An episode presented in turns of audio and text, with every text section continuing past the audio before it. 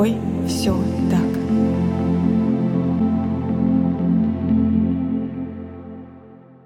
Всем привет! Меня зовут Евгения Романова. Я практикующий психолог и автор подкаста «С тобой все так», который посвящен психологическим травмам и их влиянию на жизнь человека.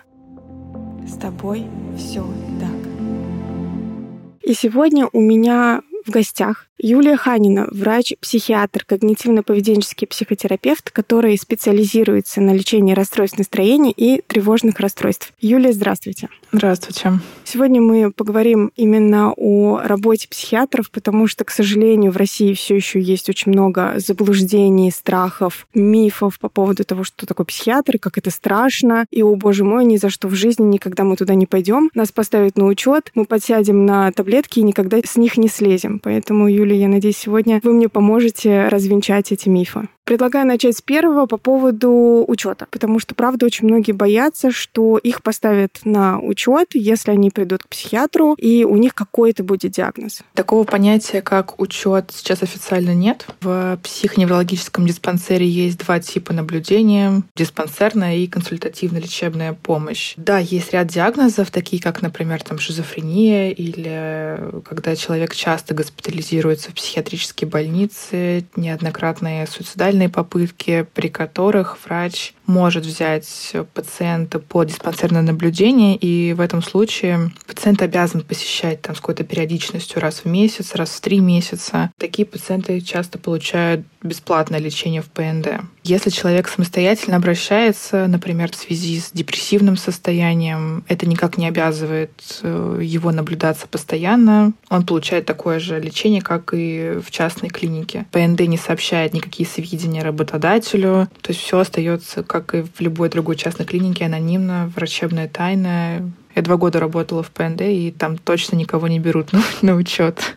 А как вообще проходит первый прием? Вот человек захотел прийти к психиатру сам, психолог направил, неважно, приходит он к вам и что там вообще происходит? Все проходит очень комфортно. Психиатр задает много вопросов по текущему состоянию, уточняет жалобы, собирает сведения о пациенте из детского, подросткового возраста, о родственниках. Это важно, чтобы наследственный фактор уточнить. Пациент, если не хочет на какие-то вопросы отвечать, может не отвечать. Врач уточняет выясняет наличие соматических заболеваний, информацию о предыдущих обращениях, какие лекарства принимал до текущего обращения, объясняет, для чего необходимо принимать лекарства, рекомендации дает, рассказывает о побочных эффектах, отвечает на вопросы пациента обязательно, потому что вопросы всегда возникают. Особенно если человек впервые обращается, конечно, он может быть немного зажат, напуган, поэтому да, вопросы должны возникать, и психиатр должен отвечать на эти вопросы. А сколько длится прием обычно? Около часа, может быть, иногда чуть больше там, допустим, час 20, некоторые психиатры закладывают час 30 на первичную консультацию. Я обычно ну, час, час 10 мне хватает. Вы еще сказали про повторные приемы. Получается, после назначения препаратов обычно есть еще повторный прием у психиатра. Зачем? Повторный прием позволяет понять, насколько лечение работает, какие есть улучшения, работает ли вообще лечение, хорошо ли переносит пациент эти лекарства. Потому что субъективно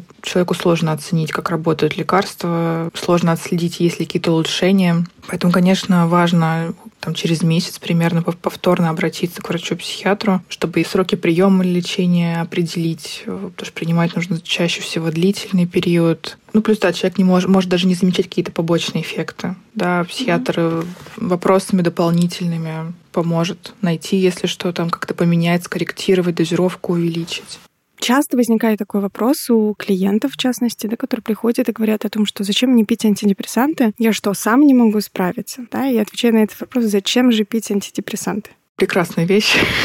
Я могу так сказать со стопроцентной уверенностью, что они не вызывают никакой зависимости, вызывают зависимость только транквилизаторы и снотворные препараты. Конечно, есть разные виды антидепрессантов. Современные антидепрессанты практически там никаких побочных эффектов выраженных не дают. Если человек замечает длительный период ну, длительно условно больше двух недель. Сниженный фон настроения, длительную выраженную тревогу. Если ему сложнее справляться с привычными делами, обязанностями профессиональными, не испытывает радости удовольствия от хобби, нарушен сон, аппетит, ну, там большое количество симптомов, особенно если там суицидальные мысли, например, есть, то антидепрессант он со стопроцентной уверенностью поможет человеку справиться с этим состоянием. Вы прям э, сняли с языка вопрос про зависимость, потому что, правда, многие боятся, что если я начну принимать антидепрессанты, то все, я навсегда буду с ним связан. Откуда вообще появилась такая история про зависимость от антидепрессантов? Интересный вопрос, откуда она? Наверное, может быть, из каких-либо фильмов, книг, различных домыслов антипсихиатрических различных комьюнити.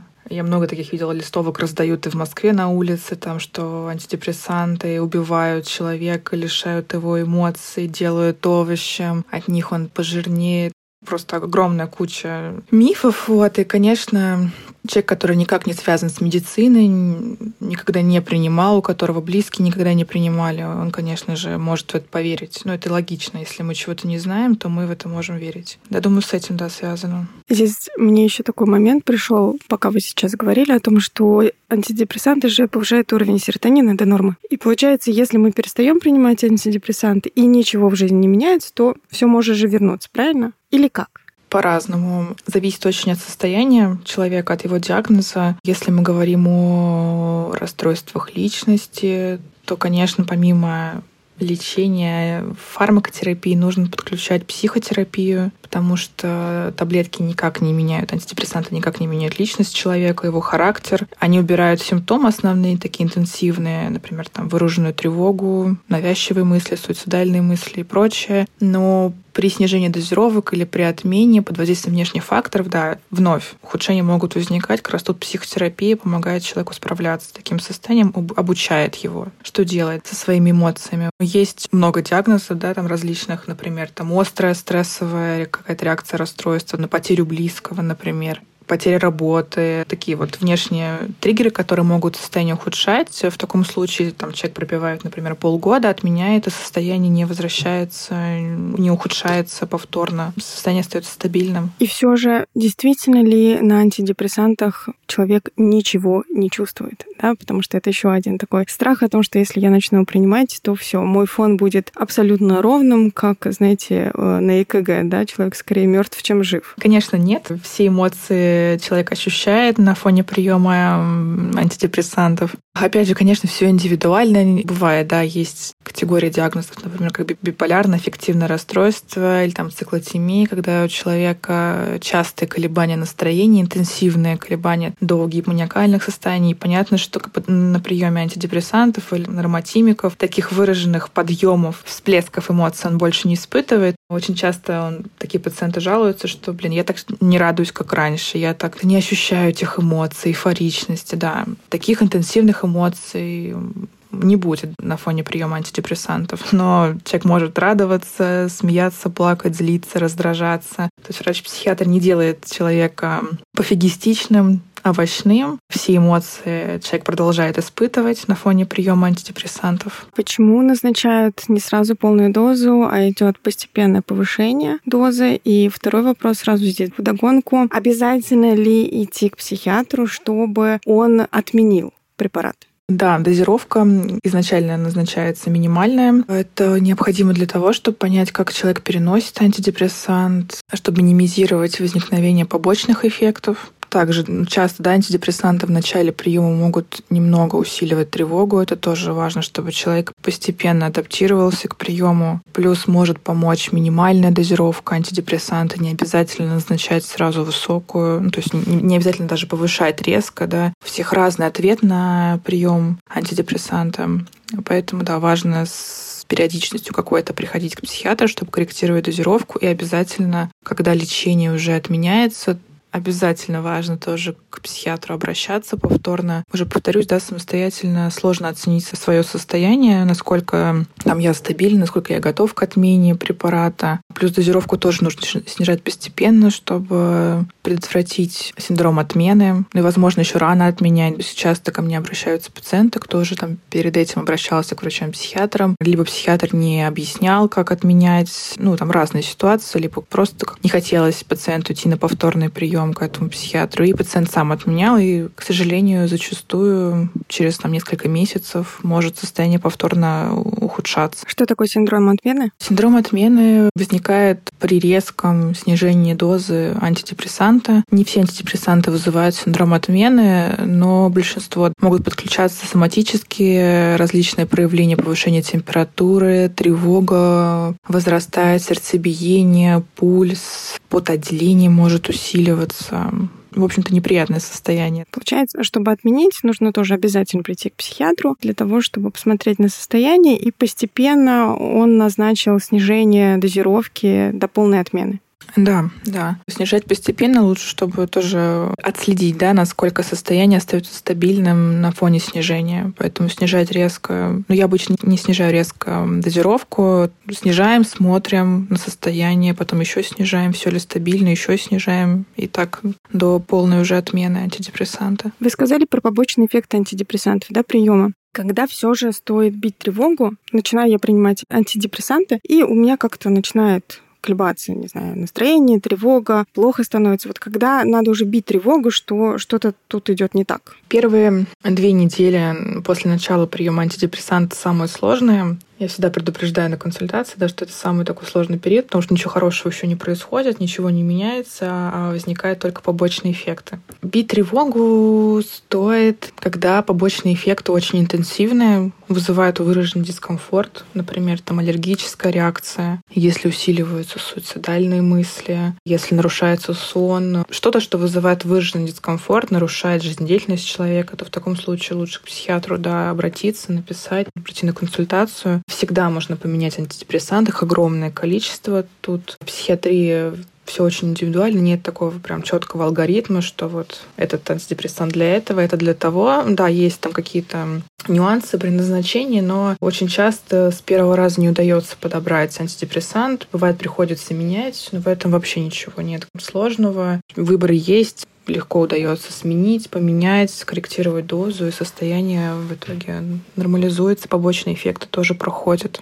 А главное не корректировать дозировки самостоятельно, не уменьшать, не увеличивать, не добавлять, не спрашивать у друзей совета, не брать чужие таблетки. Такое часто бывает. А как быть? Вот смотрите, сейчас происходит такая ситуация, что кто-то находился, например, в России, экстренно эмигрировал в другую страну, в России у него был психиатр, рецепт был на какой-то период времени. Что делать? Как быть, если так случилось? Тут очень зависит от страны. Некоторые страны принимают российские рецепты. Можно попросить психиатра выписать рецепт с фамилиями, которые как в загранпаспорте, чтобы было указано на рецепте. Не помню, вот это нужно вот в каждой конкретной стране уточнять. Допустим, та же самая Швейцария, я знаю, что если там фармацевт русскоговорящий, то могут лекарства продать по российскому рецепту. В Грузии, например, тоже по нашим рецептам отпускают. Или, по даже без рецептов. Ну, в общем, все индивидуально. То есть всегда можно найти выход, можно попросить психиатра написать выписку, как-то онлайн прислать, чтобы человек мог обратиться к местному психиатру с прошлой выпиской с рецептом предоставить, чтобы выписать лечение.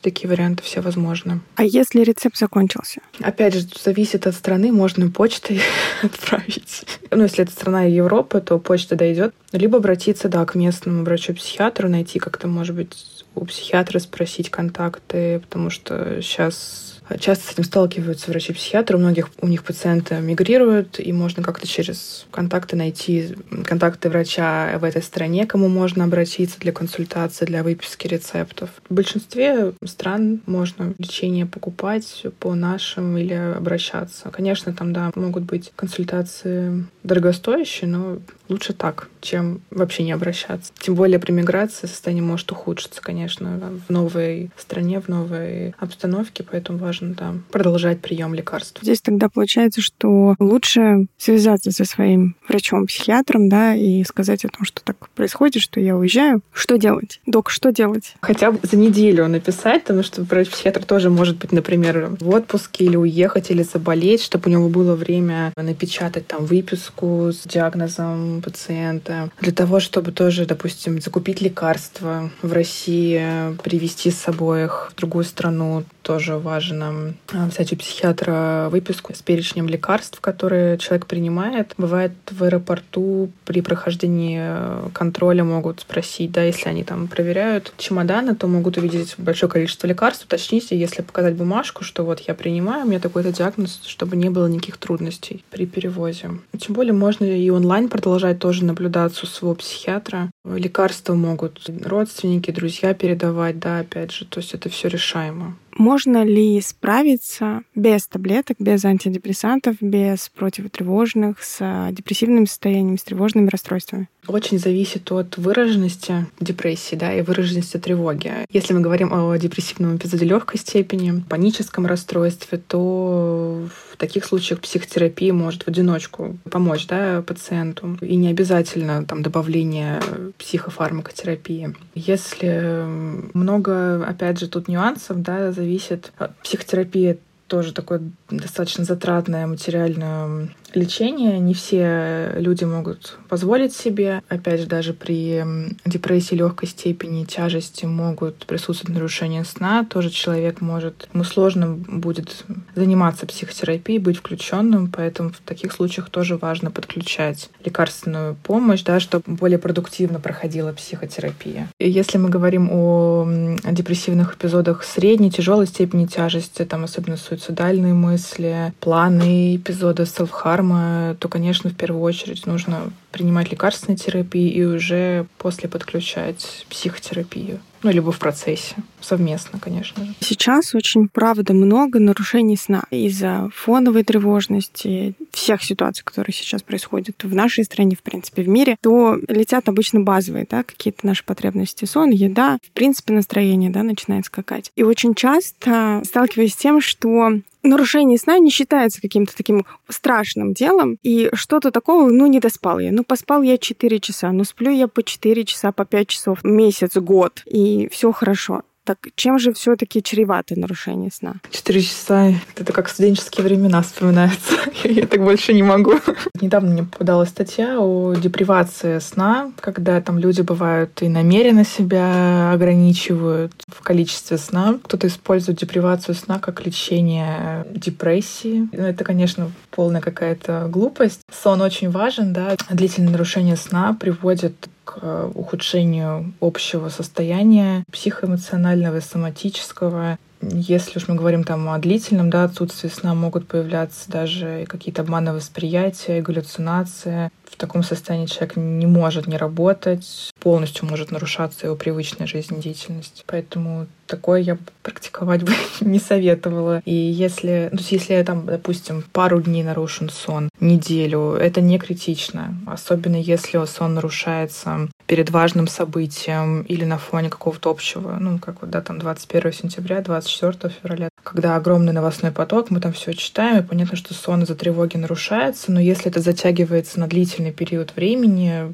условно больше двух недель, то я бы все равно уже в таком случае обратилась бы к психиатру, чтобы снизить тревогу и чтобы сон восстановить. Потому что если это на ранних этапах не подлечить, то это может вылиться в какие-то такие более серьезные нарушения. Депривация сна не помогает. Действительно, прочитала, там кто-то даже есть группа, где люди, групповая такая депривация сна, не практикуют для того, чтобы лечить резистентные депрессии, ну, то есть, которые не поддаются лечению фармакотерапии длительно. Ну, это вообще, не знаю, как это словом таким подобрать, адекватным, как это можно назвать, но это, конечно, это ни в коем случае нельзя практиковать, потому что это опасно. Какие вообще есть сигналы того, что мне стоит обратиться к психиатру? Самый-самый такой главный сигнал, если у человека вдруг появляются суицидальные мысли, даже там пассивного характера, да, то есть такие, что ну, лучше бы я не проснулся, например, что-то со мной случилось, обязательно нужно идти к психиатру. Если выражена тревога, доходящая до выраженной паники, частые эпизоды, из-за которых человек не может посещать работу, например, или... То есть если нарушаются какие-то его основные же... Если человек длительно, больше двух недель, ощущает изменения в своем психическом состоянии от своего привычного, то есть он не испытывает привычный уровень активности снижается, привычный уровень там интереса к окружающему, деятельности какой-либо, апатия, подавленность, плаксивость, раздражительность, самоповреждающее поведение. Тут так огромный список симптомов. В общем, если что-то выраженно отличается от того, что человек привык испытывать, да, стоит к психиатру обратиться. Также есть различные состояния, при которых у человека снижается критика к своему состоянию. Например, при тяжелых, опять же, депрессивных эпизодах, при биполярно-эффективном расстройстве также там, не знаю, при деменции, например, при шизофрении. То есть тут э, важны родственники, близкие, которые могут как бы саницировать обращение человека к психиатру, потому что не всегда человек может осознавать, что с ним происходит, что что-то меняется, что-то не так с ним. Поэтому тут важны люди со стороны, которые под их инициативой он обращается к психиатру. Обращение к психиатру — это добровольно или есть случаи принудительного обращения? Конечно, есть случаи принудительного в государственной системе здравоохранения. Это касается там случаев, если есть угроза жизни пациенту, его близким, окружающим людям, любым. Если человек не может осуществлять свои основные жизненные потребности, там касается, опять же, диагноза деменция, когда человек забывает, как готовить, не ест, не пьет, не может выйти за продуктами, например. Опять же, суицидальные тенденции. Да, в таких случаях да, недобровольная госпитализация. Психиатр вызывает неотложную помощь, и человека госпитализируют в психиатрическую больницу. Кто имеет право вызывать неотложную психиатрическую помощь? Может ли сам, не знаю, родственник вызвать? Да, может вызвать, и приезжает бригада скорой помощи, типа как скорая помощь, и они оценивают состояние, то есть никто не берет там просто там скручивает и увозит. Нет, конечно, они сначала беседуют, оценивают состояние, потому что есть разные родственники, беседуют с пациентом, если есть показания, то они госпитализируют человека в психиатрическую больницу. А всегда ли когда ты приходишь к психиатру, тебе выпишут препараты. Или бывают случаи, когда ты пришел и ушел чистеньким. Недавно, кстати, пациент спросил, говорит, не сочтите мой вопрос за такое, что я вас как-то не уважаю, но а всегда ли вы лекарства выписываете?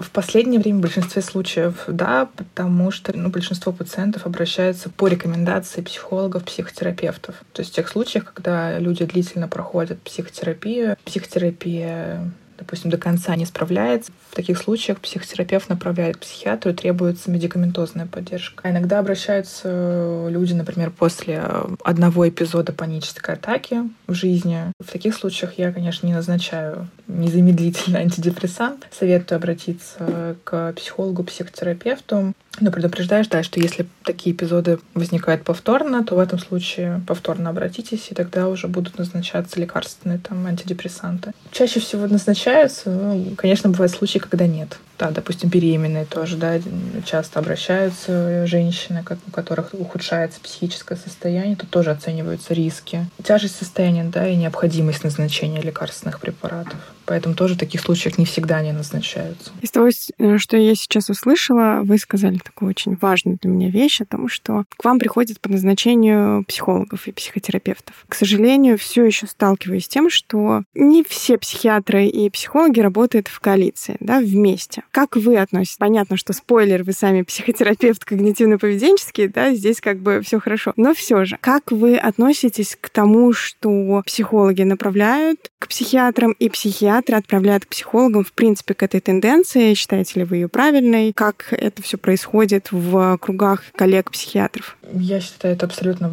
правильным. Мне это очень нравится, эта тенденция вести совместно в паре пациента, потому что психиатр не видит так регулярно человека, клиента, как психотерапевт, психолог. И когда видишь в паре, всегда можно у психолога, у коллеги уточнить состояние. То есть или психолог, например, при ухудшении состояния может психиатру написать, что там что-то происходит, он к тебе обратится, этот клиент. Можно друг друга всегда подстраховывать, э, у психолога уточнять дополнительные сведения, если, конечно, клиент не против. А клиент в большинстве случаев не против, потому что там, да, опять же, психиатр не часто видит клиент и может что-то упустить, что-то там пациент может не рассказать. И, конечно, для достижения ремиссии, для полноценного такого хорошего лечения важно совмещать прием лекарственной терапии и психотерапии.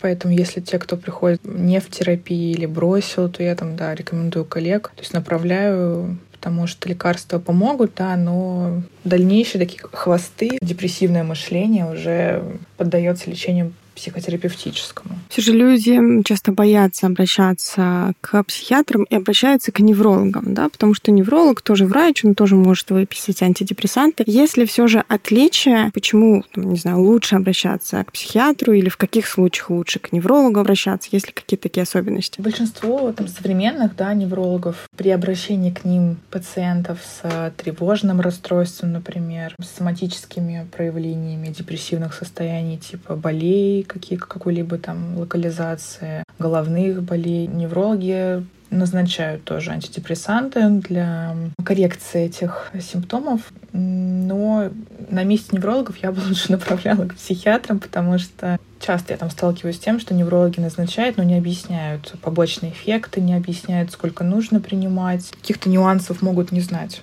Тут, опять же, тут все очень индивидуально, да, некоторые неврологи назначают, все объясняют. Дополнительная вся симптоматика, с которой человек обращается, там связанная с психическим состоянием, проходит на фоне лечения. Если какие-то особенности неврологии, то когда обращаться к неврологу, когда к психиатру, может быть, есть какие-то прям показания? Если, например, большая часть симптомов связана с какими-то э, соматическими проявлениями, то есть болевые ощущения в теле, головные боли, мышечные боли, различные, да, то есть, а при этом с эмоциональным состоянием все в порядке, то, конечно, к неврологу стоит обращаться в таких случаях. Или если мы говорим о заболевании там, эпилепсии, например, то тоже это к неврологу. Или нарушение памяти, тоже там та же самая деменция, болезнь Альцгеймера, она лечится совместно и неврологом, и психиатром. Если какие-то в дополнение к тем перечисленным симптомам, которые я писала, какие-то присоединяются еще нарушения настроения, например, то есть эмоциональное состояние, тогда уже к психиатру лучше обращаться. Или когда, например, человек прошел все обследования и у терапевта, и у кардиолога, и у невролога, и у него все отлично, или, например, если невролог ему назначает 10 препаратов, которые доказательной эффективности этих препаратов особо нет, то лучше тогда обратиться к психиатру. Потому что если на обследованиях все отлично, никакой соматической патологии не выявлено, то, скорее всего, это возможно связано с психическим состоянием. Назначаете ли вы какие-то анализы или только интервью? Анализы дополнительно психиатры рекомендуют сдавать. Это анализ на гормоны щитовидной железы. Часто изменение каких-либо гормонов может вызывать нарушение психоэмоционального фона, плаксивость, раздражительность, когнитивное ухудшение. Общий биохимический анализ тоже важно рекомендовать сдавать хотя бы там раз в год, потому что может быть например, снижение гемоглобина, который тоже может вызывать головокружение, апатию, снижение сил, энергии и прочего. Психиатр, да, как правило, рекомендует сдать, даже, может быть, перед, если человек никогда не сдавал эти анализы, там, или сдавал очень давно, психиатр, да, рекомендует перед началом приема сдать по возможности эти анализы, чтобы точно убедиться в отсутствии соматической патологии. Если мы говорим про текущий год, Участились ли с момента 24 февраля, да, с начала этого года, случаи обращений за психиатрической поддержкой? Думаю, да. Особенно это затронуло семьи, в которых члены семьи из Украины, из России.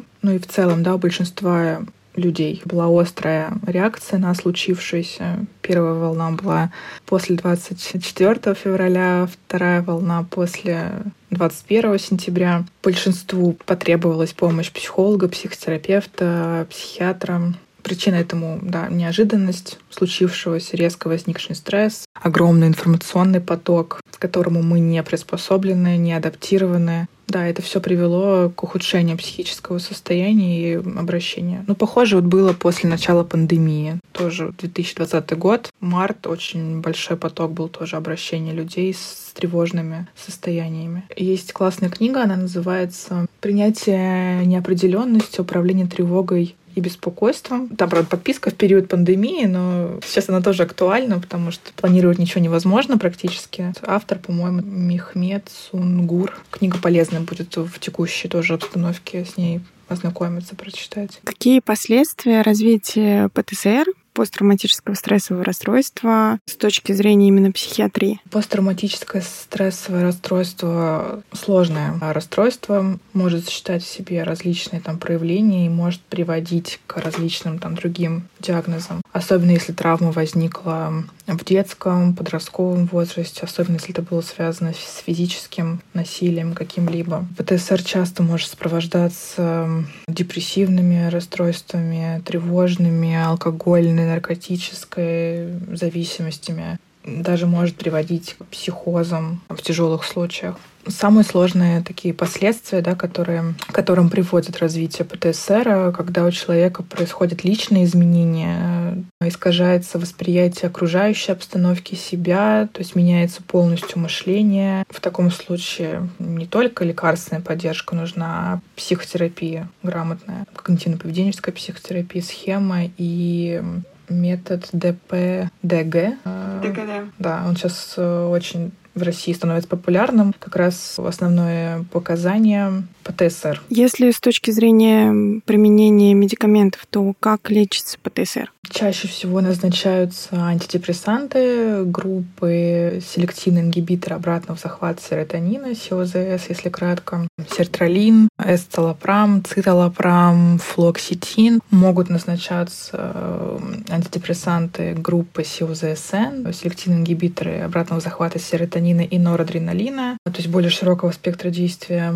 Иногда назначаются трициклические антидепрессанты в дополнение к антидепрессантам могут быть бензодиазепины, то есть транквилизаторы назначаться. В случаях тяжелых, тяжелого ПТСР могут назначаться атипичные антипсихотики, там бывает иногда нормотимики, если есть дополнительные симптомы, например, как дереализация, деперсонализация. Можно ли справиться с ПТСР без таблеток? Очень зависит от выраженности симптомов ПТСР. То есть есть случаи, когда одна лишь психотерапия да, справлялась с ПТСР, помогала человеку. Все очень зависит от степени, от дополнительных каких-либо психических нарушений. Если, опять же, да, тяжелые, то, конечно, тут совместная психотерапия и фармакотерапия. Опять же, да, тут вот очень важно работать в паре, там вернемся да, к тому, что как раз парный вид ведения пациента очень важен, потому что если психотерапевт видит, что нет в такой отдачи, улучшения состояния, то он всегда может направить к психиатру там, или психиатр, если видит, что одними таблетками, к сожалению, тут тоже справляется, но не полностью. Важна, да, психотерапия. А вообще диагнозы ставятся сразу на первом приеме или для того, чтобы поставить диагноз, нужно какое-то видеть человека в динамике?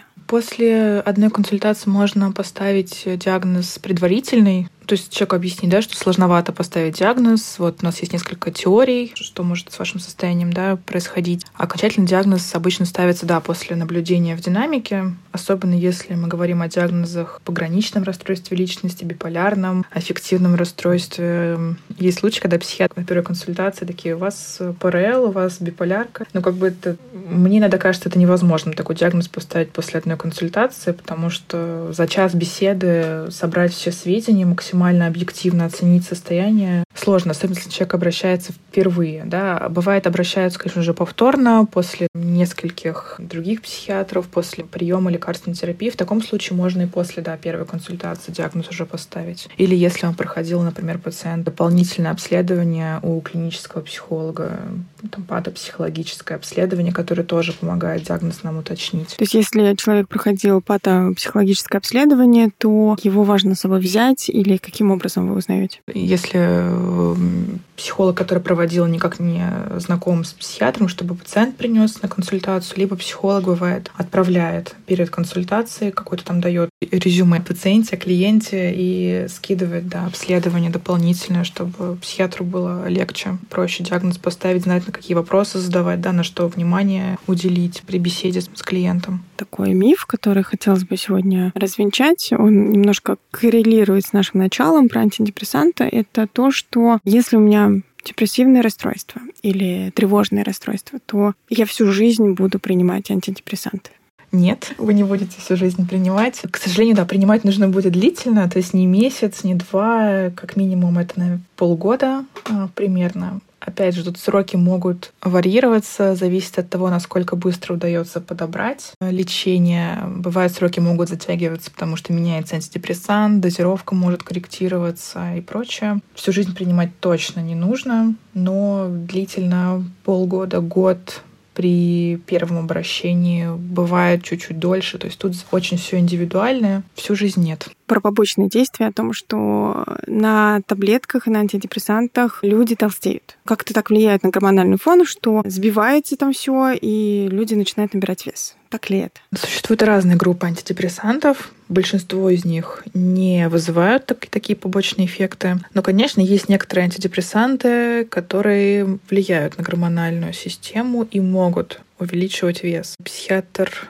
может проговорить. Опять же, зависит от диагноза, потому что есть э, состояния, при которых снижается аппетит, снижается вес, и такие как раз антидепрессанты помогают нам восстановить аппетит прежний. Но большинство антидепрессантов не влияют на гормональную сферу, не вызывают повышение веса, могут лишь только аппетит восстанавливать. Если он был снижен, они восстанавливают, вес никак при этом не увеличивается. Кто чаще обращается за психиатрической поддержкой, женщины или мужчины?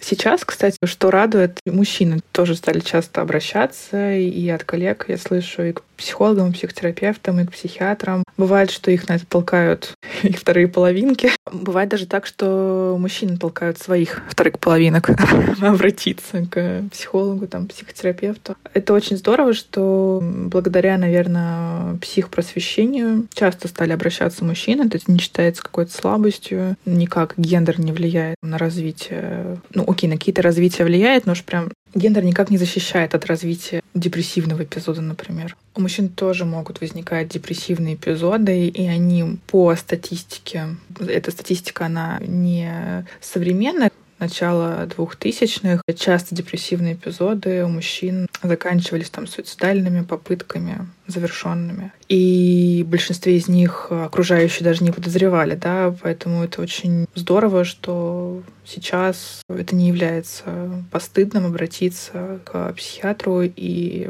как раз суицидальные тоже попытки уменьшается их количество. Мы как раз не озвучили главный миф о том, что если я обращаюсь к психиатру, значит, я ненормальный. Значит, со мной точно что-то не так. С нами со всеми что-то не так иногда. Я, конечно, шучу. Конечно, это никак не стигматизирует обращение к врачу-психиатру. Это такой же врач, как и любые другие, как и терапевт, как и эндокринолог, как и невролог, да кто угодно. Не какая-то мистическая специальность никакие сведения о диагнозе не сообщает никуда, никакое клеймо, конечно же, не ставится на человеке после обращения к врачу-психиатру. Поэтому все безопасно, все остается в, в кабинете, все обсуждения. Никуда они не выносятся, никак человек не должен себя стигматизировать этим. Опять же, поэтому по психотерапии в таких случаях, если у человека возникают мысли такие, да, самообвиняющие о том, что он обратился или там как-то он себя чувствует иначе. Юль, спасибо большое за это время, да, за это интервью, потому что, мне кажется, это было очень полезно послушать от психиатра отношение, в принципе, и к клиентам, и к пациентам, и, в принципе, к заболеваниям, к мифам, что вообще существует, какие мифы. И мне кажется, мы достаточно полно раскрыли основные моменты, из-за которых люди боятся идти к психиатрам, как-то лечиться, оказывать себе помощь, потому что в первую очередь это помощь. Это не про то, что человек не может справиться сам, а про то, что не всегда нужно справляться совсем сам. Если что-то, что вы бы хотели сказать слушателям подкаста? Хочу поблагодарить за то, что пригласила на подкаст. Очень приятно. Хочу сказать, что самое, наверное, ценное для психиатра, когда слышишь от клиентов уже, когда наступает ремиссия, такие фразы, как «Вау, а можно было так классно жить без паники» или там «Вау, это так странно, когда не хочется умереть», когда ты радуешься, как раньше. И когда такие люди, да, у которых успешный опыт лечения, общения, когда они его транслируют своим близким, коллегам, друзьям, то есть толкают их тоже, если что-то беспокоит человека, обращаться к специалистам. Это очень полезно, да, и полезно, что как сейчас идет огромная волна психпросвещения, различные YouTube-каналы, подкасты, блоги. Большинство из них очень такие информативные. Пациенты тоже их смотрят, и бывает очень часто после просмотра какого-либо там YouTube-канала обращаются к психиатру, потому что понимают, что с ними что-то не так. Поэтому очень важно то, что вы делаете, записываете для людей, которые особенно никогда не слышали, не сталкивались с этим. Это очень здорово. Спасибо, что пришли. А мы с вами встретимся в следующем выпуске подкаста «С тобой все так». Подписывайтесь, ставьте звездочки, пишите свои комментарии. До встречи.